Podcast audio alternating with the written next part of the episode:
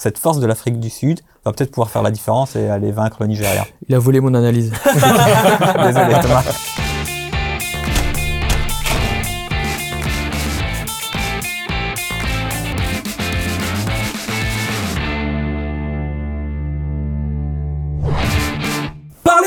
Sérieusement sans se prendre au sérieux, c'est toujours mieux. Bienvenue dans un nouvel épisode du Clubhouse Football Time. C'est un véritable bonheur, comme chaque mardi. Et oui, de vous euh, accueillir ici dans ce magnifique studio du Clubhouse. Je suis bien sûr comme d'habitude, avec mes chroniqueurs tout aussi piquants que délicieux. Regardez, là, les jambes croisées comme moi, il est en face de moi. Xavier, comment ça va? Ça va pas mal et toi ce soir? Bah très bien, très très bien. C'est quoi un peu ton actu là en ce moment? Qu'est-ce qui bouge pour mon Xavier là? Oh, Pour moi, c'est un petit peu calme. On attend un petit peu, tout doucement, on se rapproche de l'euro, donc on va tout doucement préparer euh, de belles choses pour l'euro. Et il va se passer justement pas mal de trucs durant cet euro qui s'annonce absolument passionnant. Regardez son sourire.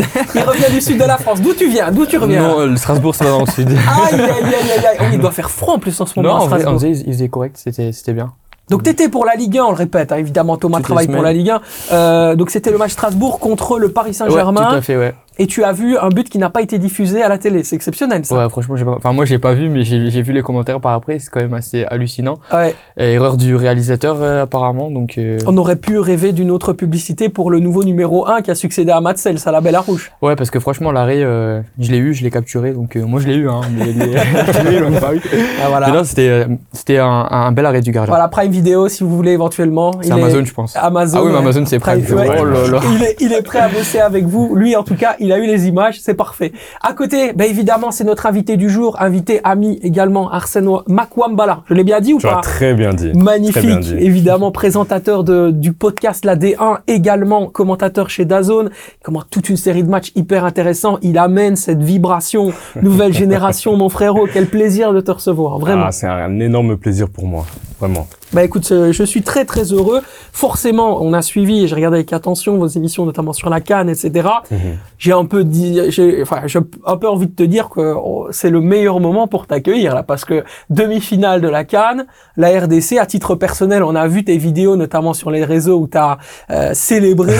bon alors, oh, t'as t'es dormir à quelle heure? Ouf. après la victoire du Congo Franchement, j'ai été dormir très tard parce que comme ça fait depuis euh, 2015 que la RDC ne s'était pas qualifiée euh, pour le dernier carré euh, de la Coupe d'Afrique, euh, j'ai fêté avec mes amis, on a, on a été boire un petit verre juste après. Franchement, on a pris un petit peu de plaisir et c'était chouette. Un chouette. petit, c'est un menteur. c'est un vrai menteur. hein. Il y a beaucoup plus que ça. Euh, je vais te poser une question tout simplement pour démarrer justement dans, dans la canne en folie. Euh, on a la fameuse phrase qui euh, résonne un petit peu en nous quand on pense à la canne de Sébastien de Sabre qui dit euh, c'est pas la canne des surprises, c'est la canne du travail. Moi aujourd'hui, j'ai envie de vous poser la question d'abord individuellement. Arsène, je me tourne vers toi. Est-ce que c'est la canne des surprises ou c'est la canne du travail? Bon, ça dépend de quel point de vue tu le prends déjà de 1. Moi, en tant que Congolais, sincèrement, je le prendrais en tant que canne du travail. Parce que, euh, au vu du parcours que des qualifications plus le parcours qu'on est en train de faire là maintenant au niveau de la Coupe d'Afrique des Nations, c'est incroyable. C'est vraiment un réel travail de fond en compte qui a été mis en place par euh, Sébastien de Sabre, notamment euh, au niveau euh, de, de l'esprit managérial. Il a, il a tout pris en charge en fait, parce que au niveau, euh, j'ai envie de dire institutionnel, il y avait rien qui était professionnel malheureusement. Il y avait tout qui était un petit peu en mode brouillon, et il a su mettre un petit peu d'ordre euh, à ce niveau-là. Et de base, faut vraiment se le dire, parce qu'il y a beaucoup de personnes qui ne le savent pas. Dans son programme, la Cannes 2023 n'était pas prévue. De base, lui, il avait un échiquier de travail qui allait jusqu'en 2025 et la qualification en Cannes 2025. Mais là, il a pris de l'avance et c'est pour le plus grand bonheur de tous les Congolais. Oui, bien sûr. Puis surtout des talents qui commencent à se révéler et quelque part le sentiment que ce Congo-là, euh, c'est meilleur quand on ne l'attend pas que quand il est justement, je dirais lui-même, il se persuade lui-même qu'il est le meilleur. C'est-à-dire, tu vois ce que je veux dire? Dans l'interprétation, euh, ils n'étaient pas arrivés en favori, personne ne les voyait en favori. Il n'y a pas eu du bruit autour du Congo avant la compétition. Résultat des courses, ils font des résultats. Ah oui, non, je suis tout à fait d'accord avec toi. Sincèrement, quand on est dans la peau de l'outsider, on se comporte un petit peu mieux. Et en plus de cela, on a eu la chance de, de commencer la Cannes en étant à San Pedro, dans un coin un petit peu reculé. Il y avait la, la, la Fédération ivoirienne de football qui avait construit des cités Cannes. Et donc, du coup, l'équipe nationale a pu se, se recroqueviller, si je peux dire, hein, dans, dans ce coin-là, à l'abri des caméras. Il y a rien qui, qui se diffuse sur les réseaux sociaux. C'est pas plus mal, en fait, tu vois. Donc, du coup, ça permet vraiment à l'équipe et à l'effectif d'être vraiment dans leur propre bulle, de se concentrer et ensuite de pouvoir se libérer lorsqu'il y a les matchs qui, qui arrivent par la suite.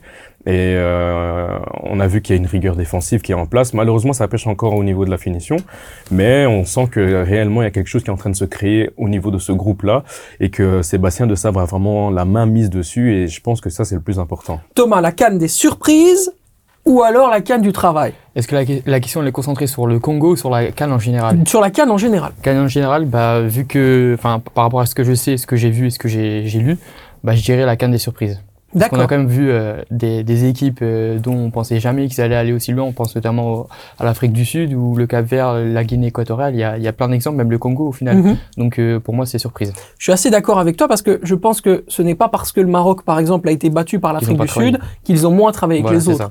Voilà. Donc le, le, je dirais que la phrase de Sébastien Desabre, elle est elle, elle, est évidemment à mettre dans un contexte bien particulier, celui du Congo, parce que lui parle de son équipe. En fait, il parle pas de la CAN, mais euh, mais il y a quand même des équipes qui ont bouloté, qui ont travaillé, et quelque part, ben, encore une fois, euh, la température, le lieu où on se trouve, l'environnement social fait en sorte que, ben, assez naturellement, et c'est, c'est, euh, on était ensemble d'ailleurs, euh, mon cher Xavier, c'est Tom Seinfeld qui nous ouais. en parlait ici.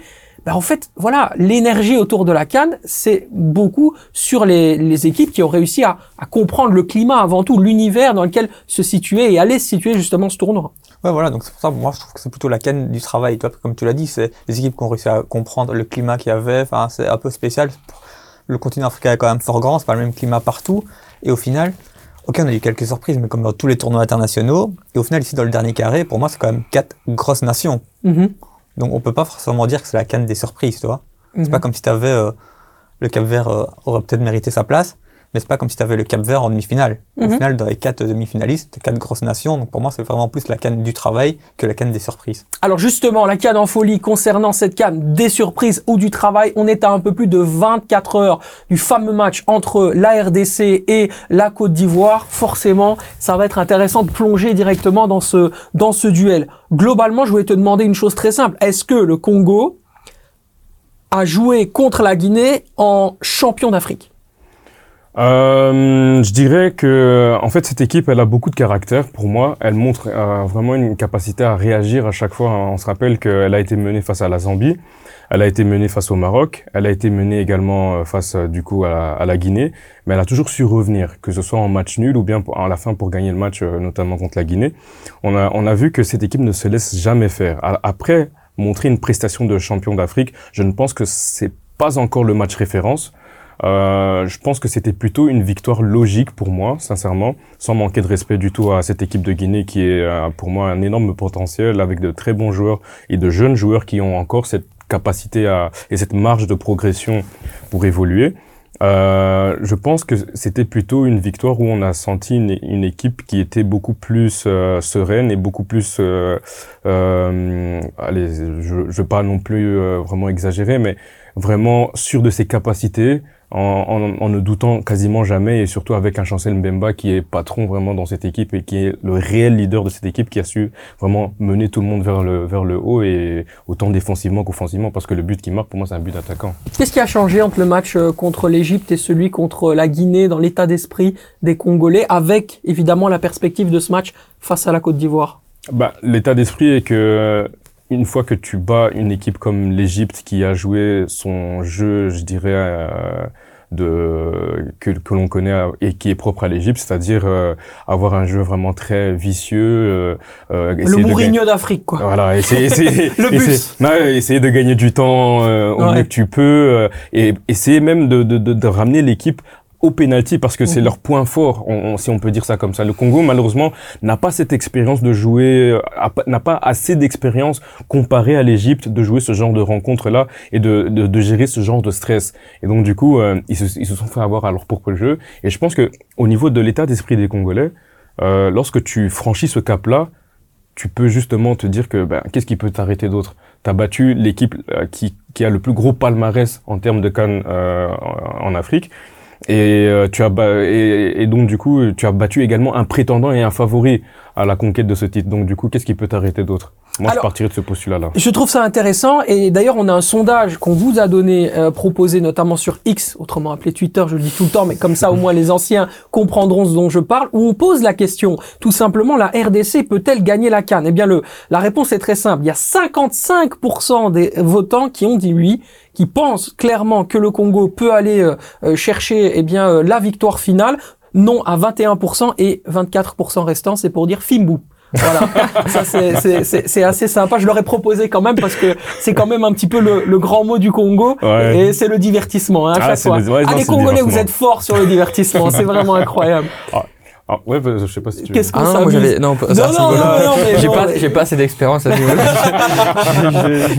mais, mais c'est vrai, et Arsène fait bien de, de, de, te passer la main là-dessus parce que je voulais te poser la question est-ce que ces Congolais ont les, le mental, les caractéristiques mentales pour justement aller chercher la victoire finale selon toi? Quand on regarde, par exemple, on va y venir, la Côte d'Ivoire la qualité du Nigeria qui euh, est un peu le Bayern Munich de cette compétition, c'est-à-dire c'est fort, ça n'encaisse pas et ça marque des buts. Et puis évidemment la surprise euh, Afrique du Sud. Justement, c'est comme euh, notre invité il expliquait, ils ont à chaque ils sont à chaque fois revenus dans le match. Donc justement, ils ont cette force mentale, ce caractère pour justement aller jusqu'au bout. Et, et, franchement, je leur souhaite parce que maintenant tu es dans le dans, dans, le dernier carré. Euh, enfin, faut y aller à fond quoi. Faut faut tout donner. Je pense que forcément là ici ils jouent face à la Côte d'Ivoire. On on s'en rappelle, la Côte d'Ivoire en phase de groupe c'était très problématique. Euh, on a vu des réactions des supporters qui étaient quand même assez excessifs euh, par rapport aux résultats. Ils en sont là quand même aujourd'hui, je sais pas comment d'ailleurs, mais euh, tant mieux pour eux. Et, mais justement, je pense que le Congo est sur vraiment une, une, une, bonne dynamique et ça peut vraiment les emmener vers la finale et potentiellement à la victoire. Xavier?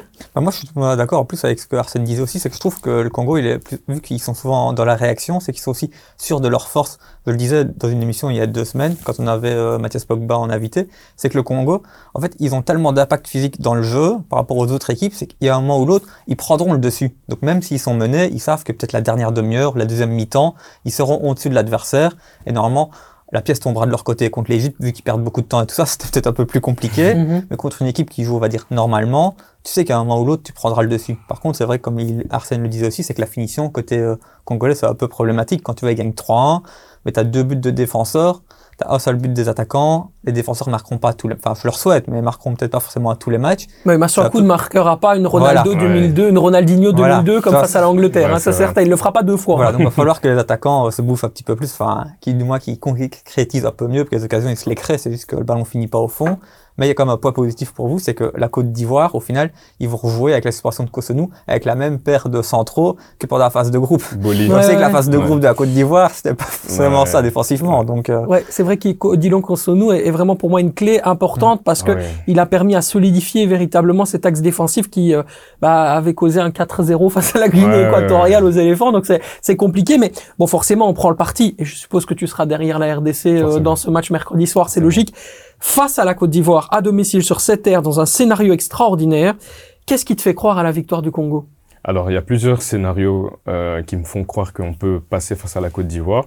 Déjà, ils reviennent des morts grâce à une erreur du gardien ghanéen qui le ballon en corner sans faire exprès ou s'il fait exprès, je sais pas, mais depuis cette action-là, il y a beaucoup de choses qui ont changé et je pense que ça a ouvert un, espace spatio-temporel euh, dans, dans, le football parce que juste après le Barça perd parce que Iñaki Williams retourne à l'Atlético Bilbao pour pouvoir battre le Barça. Euh, juste après, euh, donc du coup, ça aide la Côte d'Ivoire à espérer pour pouvoir se qualifier. Le Maroc les a également aidés pour pouvoir se qualifier. Euh, face, face, au Sénégal, euh, il, il, passe vraiment sur euh, dans chat de l'aiguille, vraiment euh, de manière vraiment très très euh, pour, de manière opportuniste. Hein. Franchement, ils saisissent leur occasion au niveau des pénalties, ils ont de la chance à ce niveau-là. Ensuite, de plus, ils jouent deux prolongations une face au Sénégal et une euh, dernièrement face au Mali, euh, qui en plus de ça, ils égalisent à la toute fin, ils marquent également le but à la toute fin. Deux prolongations, ils retournent également dans le stade des Bimpe, donc euh, le stade Alassane Ouattara à Abidjan, où ils ont connu justement ben, les traumatismes, le 4-0 et la défaite face au Nigeria. Nous, on ressort d'une victoire convaincante face à la Guinée. Bien sûr. on monte en puissance, j'ai envie de dire, on a joué contre le Maroc, qui était le grand favori de cette euh, Coupe d'Afrique des Nations. Ben, on, a on réussit à les tenir en échec. Et en plus de cela, on les met fortement en difficulté. Certains disent même qu'on aurait Le Congo aurait pu gagner face au Maroc, absolument. On aurait pu gagner face au, face au Maroc. Il y a, l'histoire euh, avec Walid Regragui. On, on, on, tient tête et on bat l'Égypte. on monte en puissance. Il y a quelque chose qui est en train de se créer. En plus de cela, bon, il y a, y a, les choses qui se passent actuellement au Congo avec le génocide, etc. J'ai vu ton tweet, tu peux en parler si tu veux. C'est effectivement très dommageable dans l'est du Congo. Dans l'est du Congo, voilà, il y a, y a, un génocide qui est en train de s'opérer. C'est pas du tout une guerre, c'est un génocide qui est en train de s'opérer parce qu'il n'y a pas une réponse de la part des Congolais. Il y a vraiment une occupation qui est, qui est, qui est forte en ce moment. Et je pense que les joueurs ont également tweeté sur ça. Mhm. L'entraîneur également, après la victoire face à la Guinée, a dédicacé la victoire euh, au peuple congolais et surtout au peuple qui se trouve à l'est, qui est en train de souffrir actuellement euh, sous euh, tout simplement euh, l'oubli international, j'ai envie de dire. et les joueurs tiennent, je pense, ça dans leur cœur et veulent vraiment représenter tout cela. Et je pense que ça va leur donner une force également en plus, sans oublier également que la Côte d'Ivoire a quatre suspendus on, va zapper deux minutes euh, l'aspect sportif, mais on oublie bien souvent que ce match, parfois aussi, et une victoire du Congo en Coupe d'Afrique des Nations, c'est bien plus qu'un match. Je veux dire, dans l'esprit des gens, c'est c'est une victoire sur la vie, une victoire. Euh, ils sont complètement épris. Moi, j'ai vu ces, ces, images de joie. Bon, c'est même à Brazzaville, donc même pas euh, au, à la RDC. C'est incroyable en fait la façon dont cette victoire a été fêtée on sent vraiment qu'il y a c'est leur espace de bonheur à eux dans, dans une vie qui voilà encore une fois on se rend compte qu'on est ultra privilégié ici de parler de ça. et tu et, et, oui tu te dis ouais c'est tellement important pour eux tu te dis waouh quoi. Euh, le football vaut beaucoup plus que le football quelque part. Ah ouais non tu sais Sacha franchement euh, au Congo malheureusement euh, la population euh, n'a pas toujours la chance de pouvoir se réjouir de quelque chose en particulier. Et le football, c'est vraiment l'opium du peuple. C'est vraiment ce qui réussit à rassembler les populations. Il faut savoir qu'au Congo, il y a plus de 450 ethnies, mais tout le monde s'entend bien. Mais parfois, il y a quelques frictions qui peuvent arriver, c'est normal. moi, par exemple, moi, je peux, je peux me, me frictionner avec mon voisin parce qu'on s'entend pas sur le bruit ou que sais-je, peu importe.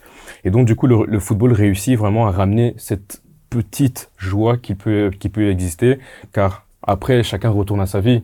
Après le football, chacun va pouvoir euh, essayer de s'en sortir, essayer de manger tous les jours, ce qui n'est pas toujours une chose facile au quotidien pour l'ensemble du peuple congolais. Et ce football-là réussit à voilà à ramener un petit peu de joie, à ramener un petit peu de lien, à ramener euh, beaucoup de fierté également, parce que mhm. faut savoir que euh, le, Congo est un pays qui contient plus de 100 millions d'habitants. 100 millions d'habitants, c'est vraiment énorme.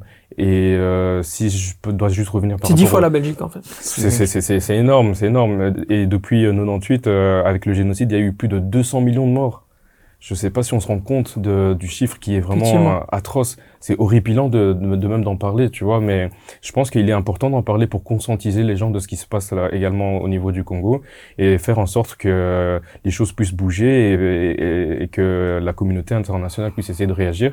Et grâce au football, qui est un vecteur justement de, de, paix, parce que je me rappelle également quand, lors de la Coupe d'Afrique 2004, la Côte d'Ivoire, l'équipe de Didier Drogba, c'était avait fait une vidéo, oui, avait sorti une vidéo, effectivement, et ils ont, ils, ont réussi à stopper la, une guerre civile à eux. Ouais, Donc, ouais. Ils se sont agenouillés devant la vidéo alors qu'ils devaient jouer un match et euh, la guerre civile s'est arrêtée. Donc du coup, le football peut vraiment être ce vecteur-là qui peut essayer de faire en sorte que les peuples se rassemblent et que chacun puisse essayer de porter une cause vers l'avant et essayer de ramener la paix. Ne jamais douter effectivement de l'impact politique que peut avoir euh, le football et les grands joueurs de football aussi. On en parlera avec un certain Kylian Mbappé dans, quelques dans, quelques minutes, mais ouais, c'est important que tu l'aies dit et merci en tout cas pour cette euh, cette petite parenthèse. Globalement, pour terminer sur ce match euh, Congo Côte d'Ivoire, parlons bien sûr du terrain. La clé du match, Xavier, quand tu l'analyses, tu parlais tout à l'heure de la défense, mais on sait aussi qu'au Congo il n'y a pas d'attaquant ou en tout cas Bakambu n'est pas nécessairement l'attaquant qui peut mettre en grand danger euh, cette équipe, euh, cette équipe de, de la Côte d'Ivoire. Euh, on passe par quel côté? Comment est-ce qu'on fait pour gagner justement contre cette Côte d'Ivoire? C'est quoi la clé? Qu'est-ce, Il va se jouer où le match? Moi, je pense, comme je le dis toujours avec le Congo, je pense que c'est vraiment l'impact qu'ils vont apporter sur sur le terrain justement. Et puis on sait que la Côte d'Ivoire, même si tu l'as dit que euh, le Congo, offensivement, c'est pas forcément fou, mais le problème, c'est que la défense de la Côte d'Ivoire, elle est vraiment compliquée. Il y a des traumatismes parce qu'en plus, euh, ça va être la même défense qui va jouer vu tous les suspendus. Mhm. Donc, quoi qu'il arrive, normalement, les attaquants de la RDC, si là, ils n'arrivent pas à marquer des buts, je ne sais pas contre qui ils vont réussir à marquer des buts, tu vois ce que je veux dire. Donc, normalement, ils devraient pouvoir, qu'au final, les occasions, ils les ont, c'est juste qu'ils ne cadrent pas les tirs, mais ça reste quand même des joueurs professionnels, qui jouent quand même dans des grands clubs plus ou moins grands, donc ils sont capables de finir les actions. C'est juste que pour le moment, par exemple, ce petit grain de chance ou de réussite qui leur sourit pas, mais sur un long tournoi comme ça, il y a un moment où ça va tourner, et il vaut mieux que ça tourne vers la fin du tournoi plutôt que vers le début. Donc je pense tout simplement en continuant de jouer leur jeu, il y a un moment où l'autre, les ballons vont finir au fond. Dans les choix euh, offensifs, il y a la question Gaël Kakuta. Il n'a pas été présent lors de la grosse victoire face à la Guinée, ça restera forcément une interrogation. Euh, pour toi, est-ce qu'on doit continuer Est-ce que le Congo doit continuer sur cette euh, la composition qui était celle qui a gagné contre la Guinée, ou alors il faut changer des choses et éventuellement intégrer euh, un homme qui avait été plutôt bon d'ailleurs lors de son premier match de la phase de groupe?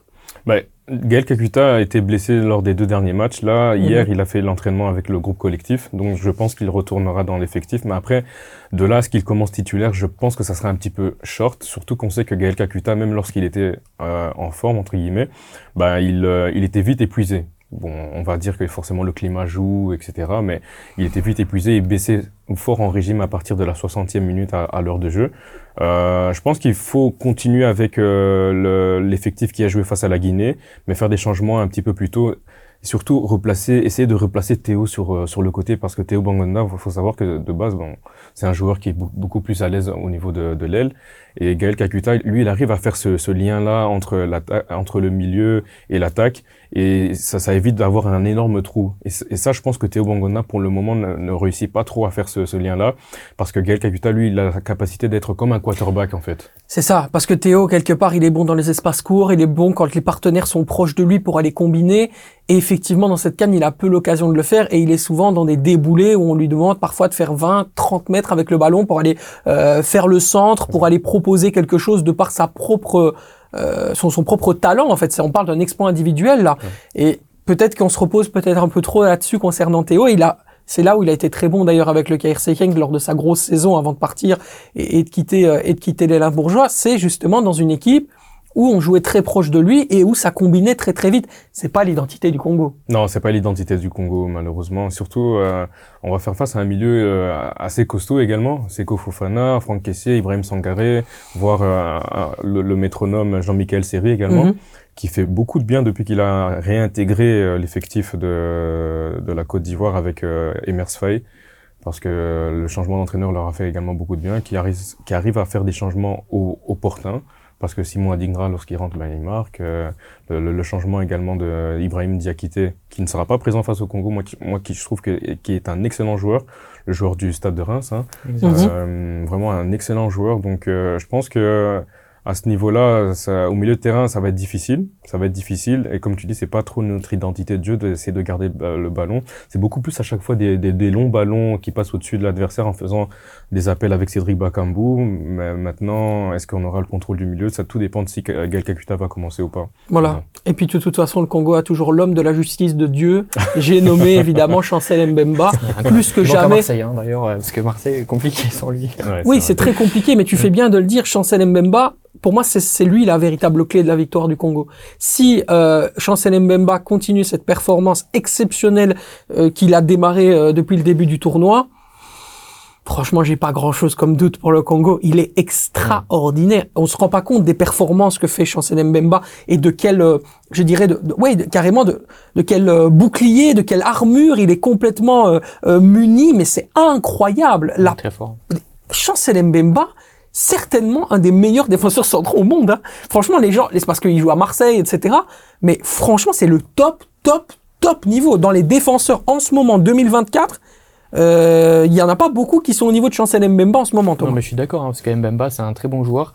C'est juste que tout ce qui, tout ce qu'il y a autour de lui à Marseille, c'est compliqué, donc on voit pas forcément ses belles prestations à lui. Si la, totalité de la défense de Marseille était à niveau, pense qu'on remarquerait encore plus son impact. Mais, euh, mais non, c'est un, un, joueur qu'on connaît aussi, qui est passé par le, le championnat belge. Avec le Congo, il, il est très fort. Euh, franchement, Marseille. Il a toujours de la famille du côté de Bruxelles. franchement, euh, Marseille, sans lui, ça, ça se remarque, ça se ressent et c'est très faible, hein, Marseille sans lui. Quel leader? Quel leader? C'est surtout ça en fait. Hein. Franchement, c'est un leader qui réussit en fait à ramener tout le monde. Il y a, l'image que l'on voit très sympa euh, lors du penalty euh, face à la Guinée où euh, il y a penalty, donc l'arbitre demande le ballon, enfin prend le ballon et essaie de le donner à un, des, joueurs congolais. Et tu vois directement Chancel Mbemba venir prendre le ballon et il y a Cédric Bakambu qui est passé à côté. Il le regarde, il fait il va le donner à Johan Wissa. C'est énorme. C'est une très belle image.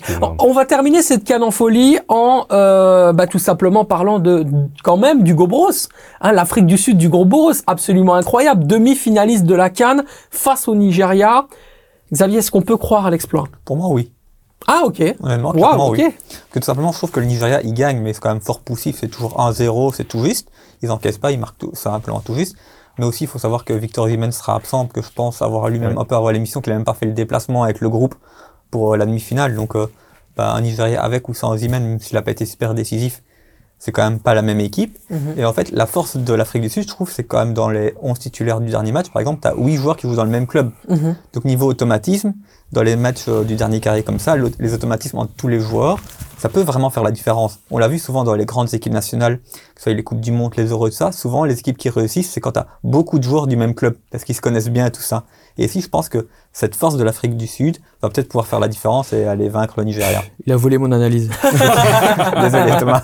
Et c'est quoi ton analyse du ah bah, c'était, c'était vraiment exactement ça. C'était par rapport au fait, enfin, ce qui joue en faveur de l'Afrique du Sud, c'est vraiment tous les joueurs qui jouent dans le même championnat, même club. C'est, vraiment une force. Donc, euh, voilà. Ça, ça plaît pas vraiment, ça plaît pas vraiment aux clubs euh, sud-africains qui sont d'ailleurs en, en, conflit avec la fédération parce que euh, on, on, leur a pris leurs meilleurs joueurs de leur championnat pendant un mois. Ça a aussi des conséquences nationales, mais quelque part, quand on voit le travail du Gobros, on se dit que ça vaut le coup. Ça vaut le coup. Franchement, ça vaut le coup. Euh, il travaille super bien et c'est un coutumier du fait. Hein. On l'attendait pas également en 2017 avec le Cameroun et au final, il finit quand même par prendre la coupe. Et là, il est en train également de montrer qu'avec l'Afrique du Sud, il est possible qu'il puisse reproduire cet exploit-là. Et franchement, son équipe, elle est solide, elle est cohérente. Euh, le, jeu qui est, qui est produit est vraiment beau et limpide. Donc, moi, franchement, euh, si on les voit en finale, ça me, ça me, ça ne m'étonnerait pas et ça m'inquiéterait même au cas où si le Congo euh, va en finale. Ah oui, c'est clair. Bon, te le souhaite évidemment. Mais c'est un symbole du, de la canne du travail, ça. L'Afrique du Sud, c'est la canne du travail. C'est, c'est vraiment ce, euh, cet entraîneur. Il est arrivé en 2021. Il a mis deux ans à construire un effectif, à construire euh, une équipe qui fonctionne. Et en deux ans, il a construit un, un, vrai blockbuster. Quoi. C'est vraiment une équipe qui, qui se comprend très très bien avec des joueurs qui se connaissent, qui font partie du même championnat. Donc il y a même le même rythme de jeu, etc. Et en plus de ça, il y a une température en Côte d'Ivoire qui est plus ou moins similaire à celle de, de l'Afrique du Sud, un peu plus respirable parce qu'on est un peu plus près des, des mers, etc., des eaux, donc c'est différent. Mais euh, mais oui, oui, forcément, cette Afrique du Sud, elle sera, elle sera intéressante. Et puis on en parlera. J'ai un petit crack à vous présenter également. Il y a du talent dans cette équipe. C'est sûr, c'est sûr. Vraiment. Au, début, euh, tu parles de, de son début avec l'Afrique du Sud. Hugo Bros, il était venu en Belgique justement jouer un match contre la Guinée, si je me trompe pas. Mhm. C'était dans le stade de Courtrai. J'avais été voir justement ce match-là parce que je trouvais ça plutôt atypique d'avoir un, un, match africain en Belgique et donc j'avais été voir et franchement c'était une équipe euh, très solide. Le seul joueur que, qui me manque un peu dans cet effectif parce qu'on le connaît, il est passé par le championnat belge aussi. voilà, c'est un très bon attaquant. Dommage qu'il soit pas là, mais apparemment ça l'a réussi donc euh, ils en ont pas forcément besoin, mais c'était aussi un joueur que j'avais vu euh, dans l'effectif de Hugo Bros, très bon mais il est pas là. Encore un beau braquage de Westerlo, ça. Hein 10 millions d'euros pour Life Foster. Franchement, merci euh, Vincent Compagnie. Hassan Chetinkaya est toujours en train de compter les billets au moment où on se parle. C'est magnifique.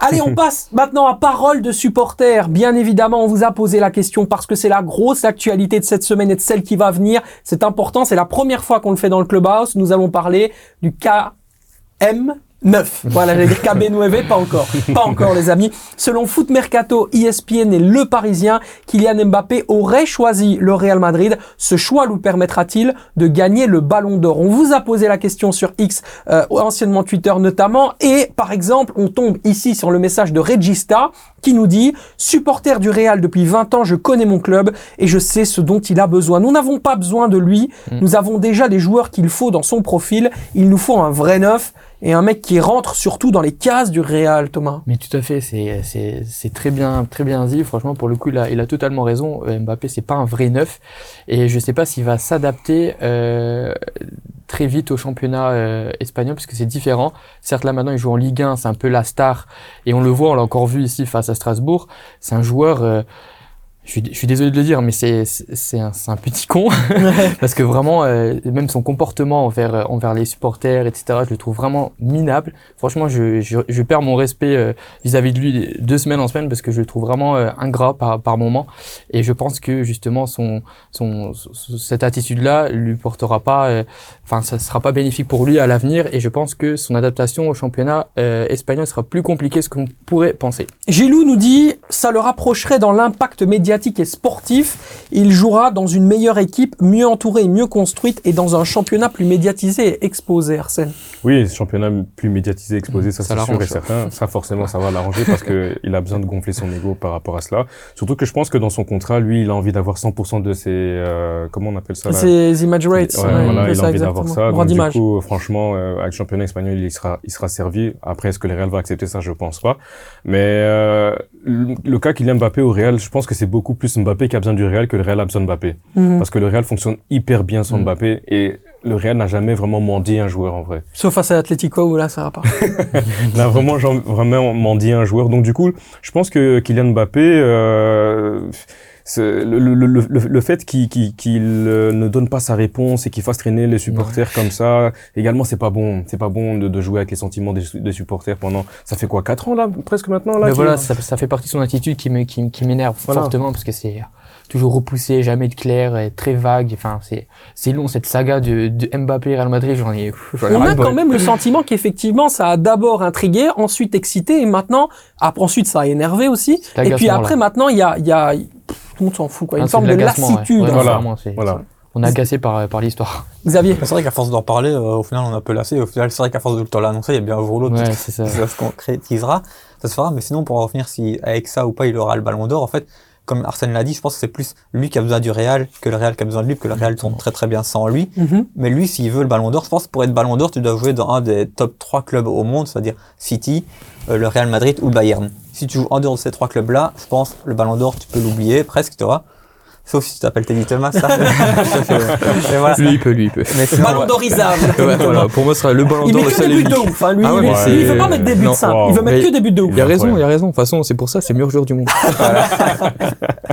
mais voilà, je pense, en dehors de ces trois clubs-là, c'est compliqué d'être euh, vraiment ballon d'or. Donc, c'est pour ça que je pense que c'est plus lui qui a besoin du Real que le Real qui a besoin de lui. Ouais, je peux comprendre, effectivement, parce qu'il y a eu aussi, de la part de, de, d'Ancelotti, tout simplement, le fameux sapin de Noël qu'il a remis au goût du jour. Et, et on voit que ça fonctionne très très bien. Et c'est là aussi qu'on peut voir tout le génie d'un entraîneur comme Ancelotti, qui a compris euh, le problème dans lequel était installé le Real et qui en termes d'institutionnalisation de comment est-ce que politiquement on va pouvoir faire venir ce choix-là, mais en attendant, a tout simplement trouvé des manières et des manœuvres aussi de, de, travailler avec les qualités de son effectif. Un Kamavinga un petit peu plus bas dans le milieu de terrain, un Bellingham dans une position de 9,5-10 et au final, ça fonctionne très très bien. Ça fonctionne super bien, franchement. Il a, il a cette capacité de, de, de pouvoir transformer un petit peu ses joueurs dans le sens où ils, font une sorte de, dépassement de fonction. Mhm. comme tu, tu parles de Kamavinga, Kamavinga, lorsqu'il évolue au poste d'arrière gauche, j'ai l'impression qu'il a toujours évolué à ce poste-là. il a toujours dit qu'il aimait pas d'ailleurs. voilà, c'est ça. Mais il, a assuré. Hein. Il assure, il est super fort. Euh, Valverde, qui est de base un milieu défensif,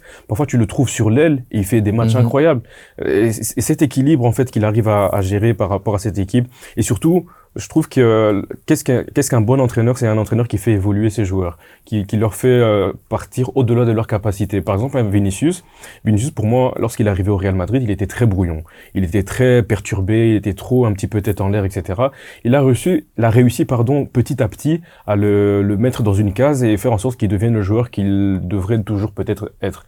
En plus de ça, avec son fort caractère, qui voilà, qui embête pas mal d'équipes et qui réussit à chaque fois à passer outre, parce que dans tous les stades où Vinicius va malheureusement. C'est toujours un, déferlement pardon, de, de, haine, etc., malheureusement pour, pour lui.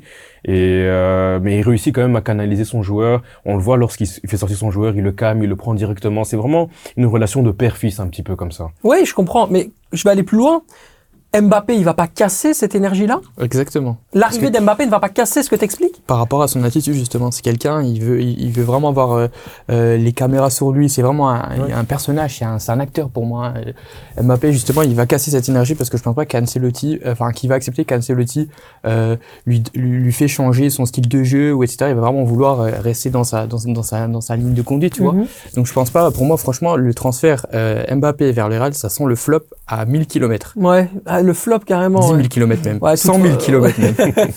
bah, c'est vrai que quelque part, quand on parle d'Mbappé, on parle beaucoup de ses buts, on mm. parle de son implication, etc. dans les matchs, mais les gros matchs avec les clubs, euh, en, en, l'occurrence euh, en Ligue des Champions, bah, ils sont assez peu présents. On se rappelle du, du match où il avait été présent euh, lors de la fameuse, le fameux 3-1, où on a vu que Karim Benzema, mais dans mm. le match, il est bon, notre ami Kylian Mbappé. Sinon, pour le reste, effectivement, les grosses performances de Kylian Mbappé, c'est avec l'équipe de France, oui, c'est clairement. Exactement. En équipe de France, en Ligue 1, bah, le problème, c'est que sans manquer de respect au club qui l'affronte, c'est pas euh, comme si tu avais Real Barcelone ou, euh, ou Bayern euh, Dortmund, enfin, toi, des grosses, grosses affiches européennes, donc c'est compliqué de juger. Mhm. C'est vrai qu'il est au-dessus du lot en Ligue 1, mais face à des gros adversaires, il est toujours, il est toujours plus compliqué. Et au final, en équipe de France, c'est une équipe tellement dominante par rapport aux, autres nations, qu'au final, mhm. il se retrouve un petit peu. C'est pour ça qu'en équipe de France, il fait des grosses prestations, mais c'est le même euh, format qu'avec le Paris Saint-Germain face euh, aux autres pays, enfin toi, aux autres clubs. Deschamps, il, il, il, c'est sa star, c'est son joueur, il, il, tourne cette équipe tout autour de, de Mbappé. Et Ancelotti fera pas ça. C'est bien ça le problème. Pour ça, pour moi, ce sera un flop. Parce qu'au Real, je pense que tu as vraiment l'institution et puis les joueurs. Mais en dehors de ça, en dehors de ça, Xavier, en dehors de ça, le positionnement qu'il a Mbappé. Numéro 9, et les gauches, en, en, confrontation avec Vinicius Junior. On le met où? Qu'est-ce qu'on fait avec ce joueur une fois qu'il est dans l'effectif? Comment est-ce qu'on règle ce qui est un problème? Parce qu'on a bien compris qu'il Kylian Mbappé, il a fait comprendre à travers notamment des, des articles. Bon, on sait hein, évidemment comment ça fonctionne. Euh, L'entourage d'Mbappé a une grosse influence, notamment dans les médias en France. Euh, il a fait comprendre que ce poste de numéro 9, c'était pas sa tasse de thé, que lui préférait jouer à gauche. S'il va au Real Madrid, il se retrouve confronté à, à celui qui est en train de devenir la star avec Bellingham, bien sûr, du Real Madrid. On est d'accord là-dessus, Thomas. c'est bien ça le problème. C'est pour ça que j'arrive pas à voir comment euh, Ancelotti va, va, va l'utiliser, comment ça va, comment ça va, ça, ça, ça va aller dans le système de, d'Ancelotti. Pour ça, j'ai vraiment du mal à, à comprendre ce transfert. C'est pour ça que je reste vraiment sur, euh, sur mon opinion. Ce sera un flop. Vraiment, je, je le sens mal, moi. Arsène, un flop? Bah, Bon, Kylian Mbappé reste quand même un joueur extraordinaire et les joueurs extraordinaires arrivent toujours un petit peu à se détacher malgré la situation qui est un petit peu difficile. Mais moi, j'ai vraiment du mal à voir comment est-ce qu'il va rentrer dans l'échiquier de mhm. Carlo Ancelotti parce que pour moi, Vinicius, il est vraiment installé à gauche et on se rappelle de l'histoire euh, Kylian Mbappé, la story avec le pivot gang. Ouais. Donc du coup, euh, le, le, poste de neuf, c'est pas trop sa tasse de thé. Il a envie de vraiment jouer à son poste euh, d'ailier gauche. Euh, Vinicius tu stopperas la, la progression d'un joueur qui est en constante justement progression je trouve que ce serait pas logique et je vois pas dans quel système ni dans quel moyen, par quel moyen mm. il arrivera à s'intégrer dans, dans cette équipe du Real Madrid et lorsqu'on voit même que Bellingham, en finale, bah, lorsqu'il est positionné un petit peu plus haut, il a l'air même encore plus fort. Donc du coup, il y aura, ils vont se marcher un petit peu sur les pieds. Exactement. Ouais, c'est un peu compliqué. Peut-être que ça conditionnera également un départ de Vinicius Junior, mais bon, ça on verra bien. Euh, ce serait quand même étonnant, mais si Vinicius Junior euh, venait à être un petit peu, ouais, venait à être un petit peu embêté par la présence de Kylian Mbappé, moi je pense qu'il s'apprécie énormément énormément qu'on l'a vu notamment dans les likes euh, sur certains certains comptes qui annonçaient le l'arrivée probable de Mbappé, bah, que Vinicius était content de le voir venir. Donc peut-être qu'ils ont envie de jouer ensemble, ils vont peut-être essayer, mais comme avec Neymar et Mbappé, au départ, ils étaient très contents de se voir et de jouer ensemble.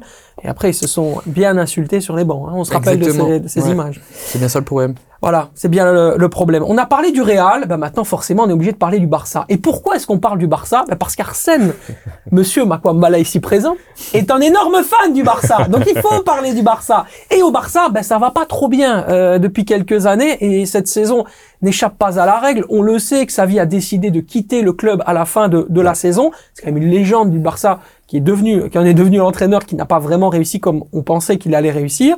Alors la question, elle est simple, Arsène.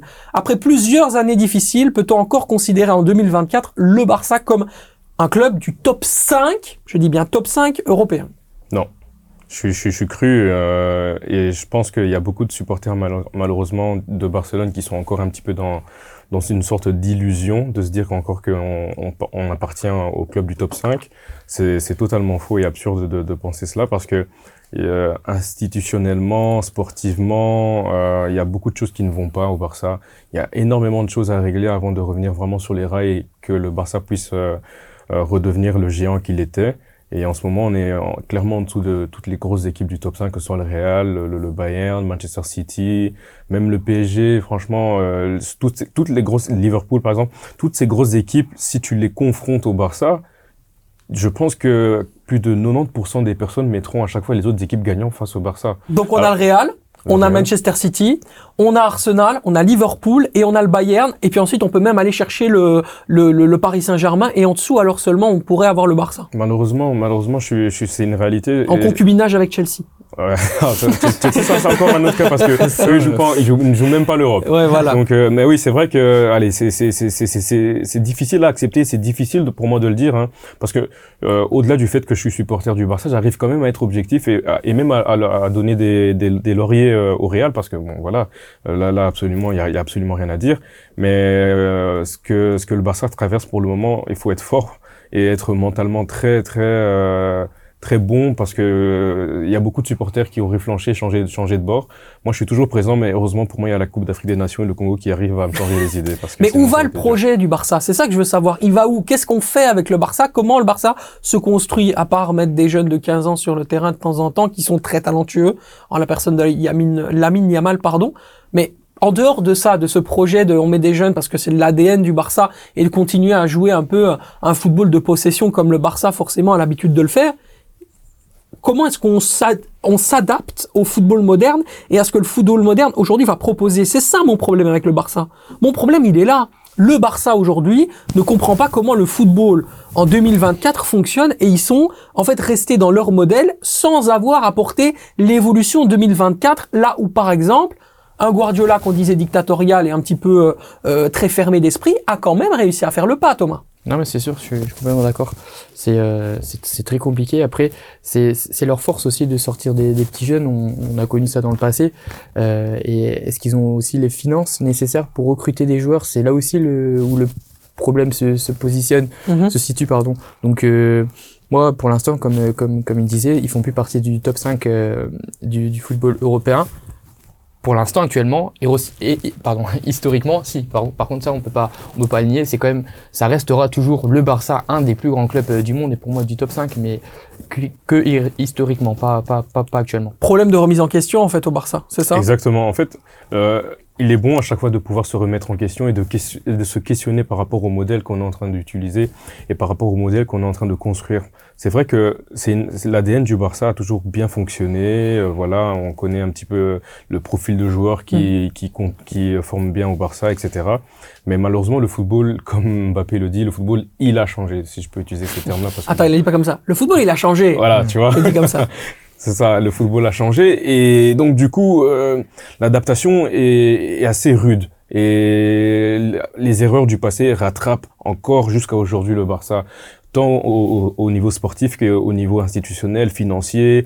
Euh, on joue dans un stade qui n'est pas le nôtre, euh, un stade qui, il n'y a pas assez de chaleur dans ce stade. C'est, c'est, c'est, c'est, il y a une piste euh, d'athlétisme juste autour. On a mis des bâches du C'est le roi Baudouin ah, de, de, Barcelone. Eh ben, exactement. Et, et, et, je pense qu'il y a beaucoup, il y a beaucoup de, de, de, de, personnes qui ne prennent pas ça en compte, mais le fait d'avoir un public qui est vraiment proche du terrain et proche des joueurs, ça aide vraiment beaucoup les équipes à, à surperformer parfois. On mhm. le sent euh, notamment à Liverpool lorsque tu es à Liverpool et que tu as la pression du public, ben, tu sens que eux, ils font également la différence parce qu'ils arrivent à pousser leur équipe à chaque fois. Et ça, le Barça, là, ben, même si le public n'était pas non plus le, le, plus grand public et le plus chaud public d'Europe, ben, cette proximité manque. Au-delà de ça, il y a les problèmes financiers, euh, le problème d'enregistrement de joueurs, le, le, problème euh, au niveau de la direction sportive de certains joueurs qui ont été recrutés, dont Auriol Romeo, qui est pour moi vraiment une catastrophe naturelle. Qui a fait ça Franchement, euh, bah, c'est une, c'est bah, une hein, tu, tu l'appelles, son numéro, tu l'appelles. C'est, c'est, c'est, catastrophique. Euh, même euh, Marcos Alonso de, de, de, Chelsea, catastrophe. on mise beaucoup sur les jeunes, c'est vrai. À l'avenir, ce seront vraiment de très bons joueurs parce qu'ils sont, on leur donne des responsabilités déjà très jeunes, notamment Gavi on sent, ben voilà, Gavi n'est pas là et c'est le néant au milieu de terrain. On avait pourtant cru que Pedri, Gundogan et euh, Frankie de Jong allaient réussir à faire euh, euh, un total football, mais malheureusement ça ne fonctionne pas encore. Jong qui est évidemment un Arthur Vermeeren en moins fort. Arthur Vermeeren qui est en Espagne maintenant. Je rigole, effectivement. Non, non, je plaisante. Mais juste une dernière question sur le Barça, parce que ça, ça je trouve ça important.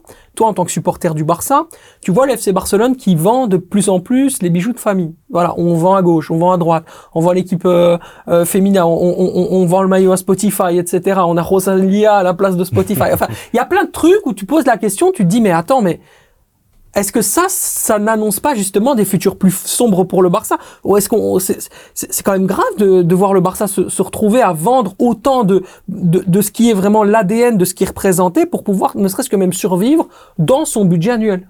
Ouais, non, c'est bon. Ça te fait peur ou pas Ça, ça questionne, ça questionne en tout cas. Franchement, en tant que supporter, tu peux te poser certaines questions euh, sur l'avenir, sur sur comment est-ce que l'aspect financier a été a été géré à l'époque de Bartomeu. Tu te demandes vraiment si en fait ils ont pas acheté des yachts à chaque fois, ils ont été faire la fête et tout parce que c'est pas normal. C'est pas normal d'avoir autant de pertes au niveau économique et surtout euh, de voir à quel point là, à ce niveau-là, je pense qu'il faut vraiment féliciter Laporta parce que on sort vraiment du néant. On sort vraiment du néant et il a su trouver des, montages financiers pour essayer de, de pouvoir avoir de l'argent, faire des recrutements comme Lewandowski ou bien euh, gérer les contrats de Frenkie de Jong. Enfin, euh, il y, a, eu des reports hein, de, de, de, primes, reports de, de, de, paiement, etc., de renouvellement et tout. Donc, c'est assez difficile. Mais après, vendre euh, certains certains actifs de, du club, ça se fait également dans d'autres clubs, sauf que vu que le Barça est dans une situation vraiment catastrophique, on en parle beaucoup plus. Mais c'est une chose qui se fait également au Real Madrid, notamment avec le.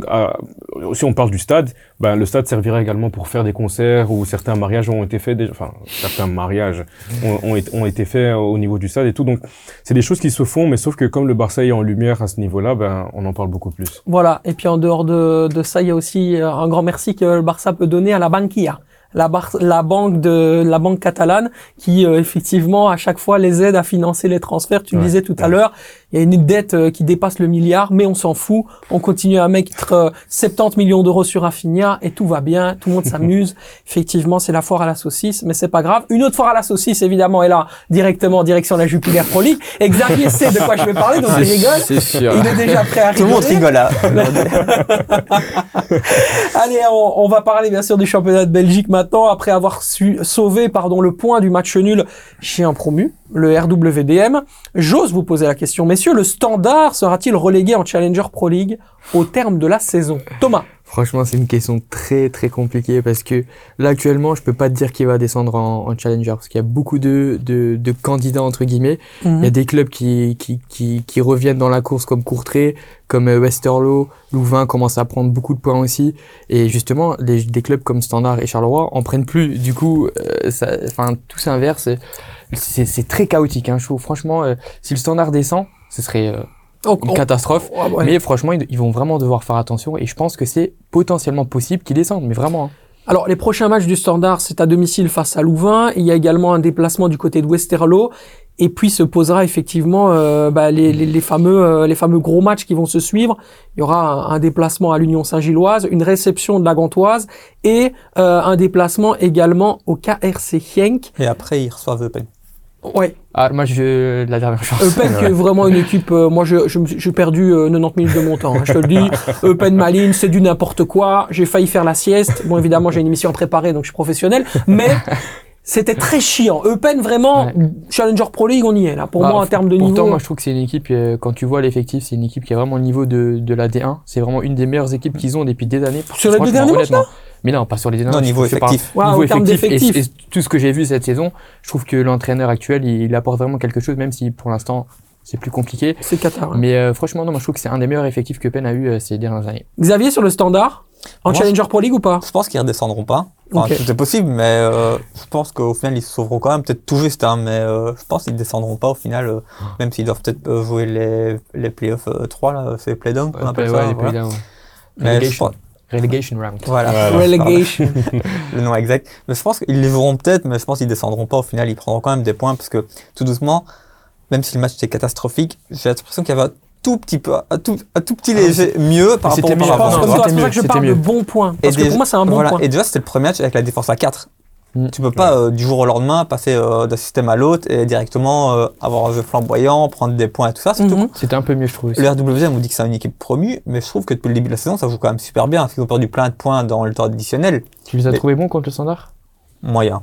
Ah, franchement, je les ai trouvés pas bons, moi. Ils étaient pas bons, mais je veux dire, de manière générale, depuis le début de la saison, tu vois, les RWM, c'est pas une mauvaise équipe.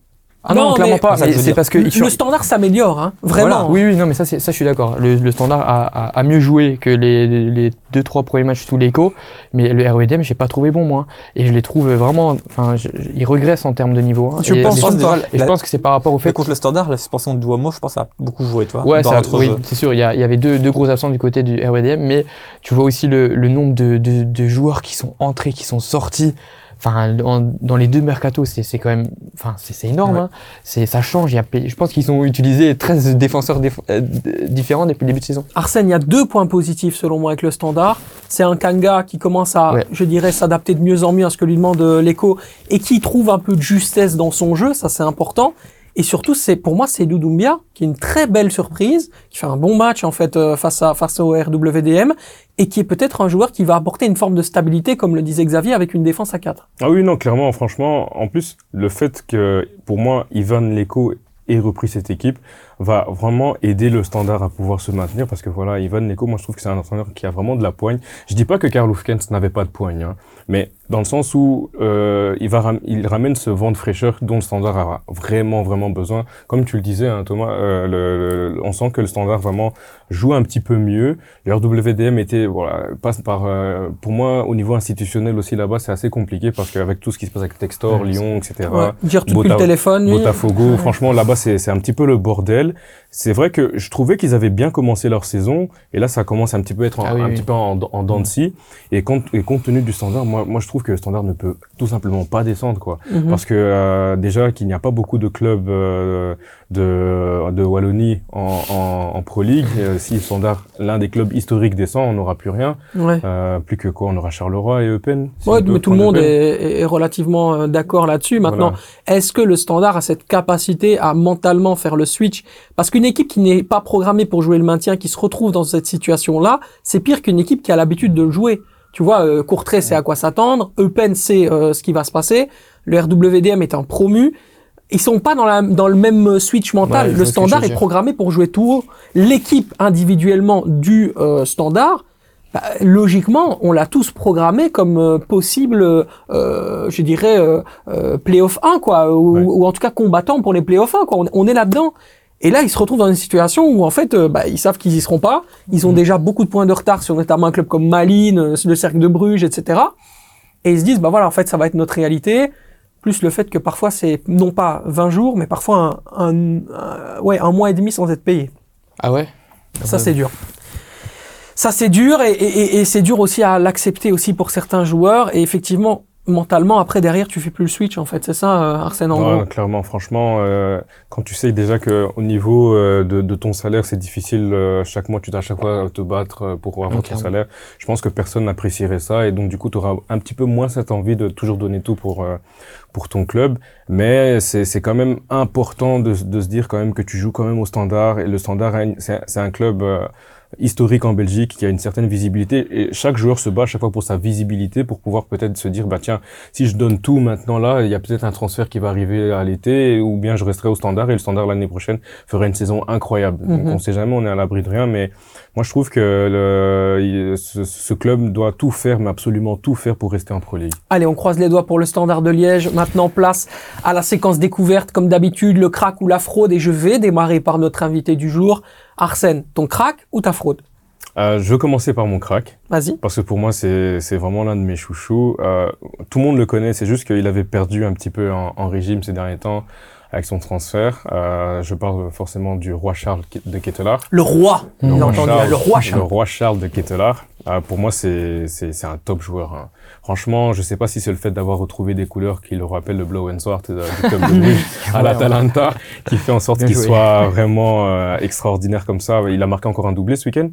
Euh, c'est, c'est, c'est, il est décisif. Euh, 7 buts et 5 passes décisives sur les 10 derniers matchs avec l'Atalanta. C'est énorme, mm. c'est énorme, c'est énorme. Et franchement, je suis content. Je suis vraiment content parce que moi, je trouve que c'est un joueur qu'on avait vite mis de côté euh, par rapport à, saison, à sa saison euh, malheureuse euh, au Milan AC. Euh, il faut savoir que tout le monde n'a pas cette capacité mentale de pouvoir faire le switch à chaque fois, euh, passer d'un club de Bruges qui est un gros club en Belgique, mais passer au, à l'historique club euh, du, de l'AC Milan.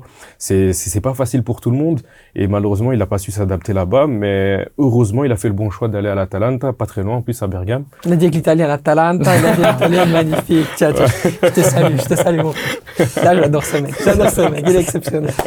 Donc voilà, il a su faire le, le bon choix et, et, et franchement pour euh, moi, je suis vraiment un amoureux de ce joueur. Je trouve qu'il a une patte gauche incroyable. Il, il, a une audace, il a, il a une clairvoyance, euh, il a une prestance euh, sur le terrain. Et même en Italie, on, l'appelle vraiment le roi Charles. Donc, je, je, je, suis content de le voir un petit peu reprendre un petit de, de l'énergie et reprendre un petit peu son football à l'Atalanta. Et en plus de ça, c'est en prévision de l'Euro, donc c'est bénéfique pour nous. C'est bon pour les Diables Rouges, effectivement. Est-ce que tu as une fraude? Oui, j'ai une fraude. Euh, vu qu'on est en pleine en pleine canne, c'est pas un joueur, c'est un coach, c'est Walid Regragui. Oh ouais. Qui avait dit qu'il allait partir. Qu'il allait partir. Si je sais pas si j'anticipe ce que tu dis et qui est resté finalement. Voilà, c'est ça. C'est dur. C'est très dur, c'est très dur, c'est très dur. Euh, être un demi-finaliste de Coupe du Monde et ensuite être éliminé en huitième à la Coupe d'Afrique des Nations, ça le fait un petit peu moins, surtout après avoir tenu ce genre de propos-là. Et surtout après avoir connu euh, la petite friction avec Chancel Mbemba, les choix sur, les, sur, euh, sur certains joueurs, le fait qu'il est vraiment lié plus que euh, des choix tactiques, vraiment, j'ai l'impression qu'il s'est lié d'amitié avec euh, certains de ses joueurs et donc du, donc du coup difficile de, de, de les déloger, notamment Selim Amala. Pour moi, Selim Amala, ben, il jouait à, à 10, hein. sincèrement. Mhm. Il a fait une bonne Coupe du Monde, mais malheureusement, là, il, il n'était plus que l'ombre de lui-même.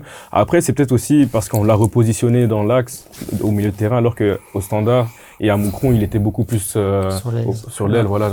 Et donc du coup, euh, ça, ça, ça, joue énormément. Et donc du coup, pour moi, bon, vais pas en faire un, un sujet, mais c'est le flop. Et on dira que effectivement, un homme doit toujours tenir ses paroles. Walid, Franchement, on attendait ce que tu fasses autre chose là-dessus. on est un petit peu déçus. Tu crois qu'il t'écoute là Ouais, bien sûr. Tout le monde nous écoute. C'est écouté par le monde entier. Euh, Thomas, ton crack, euh, tu poses, parce que tu fais jamais de fraude. Bah, en fait, non. J'ai décidé de plus faire de fraude parce que la fraude, pour le reste de la saison, c'est les arbitres belges. Ah Donc, euh, je vais même ah plus bah sortir de Comment fraude. Comment résumer l'histoire de l'arbitrage en Belgique? Merci Thomas. De, de, de, maintenant, enfin même depuis le début de saison jusqu'à fin de saison, fraude toujours Belgique. Donc, okay. faut même plus me mordre des fraudes parce que je dis, je dis arbitre belge. Donc, je dis crack. Ouais, parce que j'en ai, j'en ai tellement marre des arbitres c'est un long débat, on va pas, on va pas en parler, ça sert à rien. euh, du coup, mon crack, c'est un joueur euh, qu'on connaît depuis très peu, parce que euh, il a dû remplacer un joueur qui est parti du côté de l'Espagne, Vermeeren on parle de lui. Donc le joueur qu'il a remplacé, euh, initialement, c'était pas lui, c'était un autre, un autre jeune joueur qui avait débuté avec l'Antwerp. Mais euh, aujourd'hui, je vais parler de Doumbia. Ah, j'adore. Le milieu de terrain euh, de, de l'Antwerp euh, qui m'a impressionné lors de son premier match et son match face à Bruges, sans être décisif ou sans marquer de but ou de passe ou autre.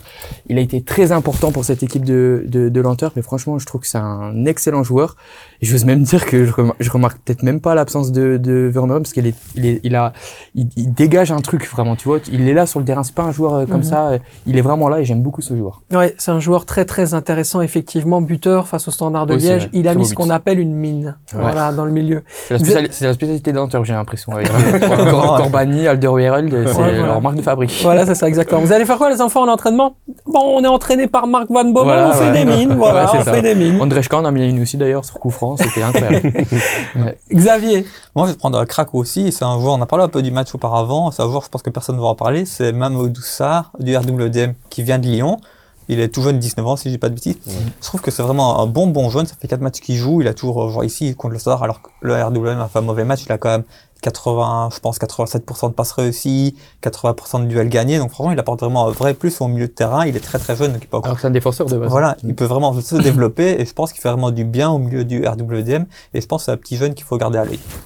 Mon crack, c'est Ronwen Williams, gardien de l'Afrique du Sud, absolument exceptionnel euh, dans la phase de, bah, tout simplement de tir au but qu'il y a eu. Euh, euh C'était euh, contre le Cap, Vert, effectivement. Merci Arsène, incroyable. Merci beaucoup. Le Cap Vert, il a été extraordinaire. Ronwen Williams a 32 ans. Il joue dans le championnat national.